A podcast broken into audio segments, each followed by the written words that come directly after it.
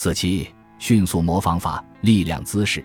如果你从来没有听说过力量姿势，那么下面这些身体姿势可以帮助你感觉更有力量、更放松、更有控制力。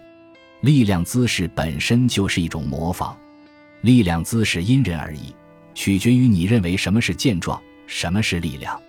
很多人认为力量姿势就是双手叉腰，就像神奇女侠一样。姿势本身并不重要，重要的是姿势带来了什么。比如，一个绝不妥协的女强人经常使用的一个力量姿势是背靠在椅子上，双手枕在脑后，双脚就架在桌上。这个姿势让我想起那些不可一世、目空一切的人。又或者，力量姿势是站立时，双手撑在桌上，身体向桌子方向前倾。这个姿势给人以压迫感和力量。实际上，任何一种力量姿势都没有真正的使你更有力量。他们只是让你看起来更有力量，你已经很熟悉这一套了。要是抬头挺胸、昂首阔步向前走，你会觉得自己所向披靡、无往不利。当你下次操心金钱问题时，想想未来富有的你会摆出什么姿势，然后试着做出这个姿势，这样你就能快速改变自己的心态了。去勇敢试穿。以前我总觉得，只有拥有了一定数额的财富，才能进入品牌服装店里消费。就好像我一进门，服务人员就会扫描我的银行存款一样。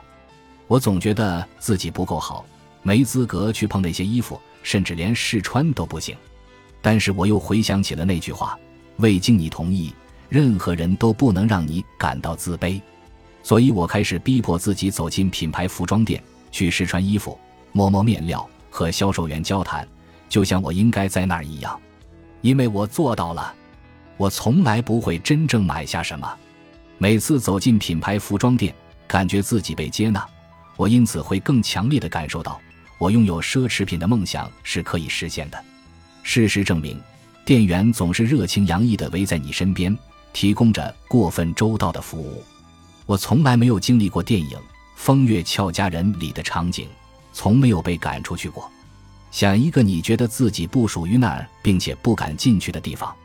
可能是豪华酒店、品牌服装店、化妆品店、健身房，你不用真的花钱，试着找出自己能免费体验的东西。你可以做这些，真实的体验那种生活的滋味，然后推动自己实现目标。问问你自己，每次做决定前，问问你自己，富人会怎么处理这件事？记住，不是每次都是靠花钱去解决问题，这是关你的心态。你要去发现自己的内在力量，练习。你要开始了解自己即将迎接什么，并从现在开始模仿。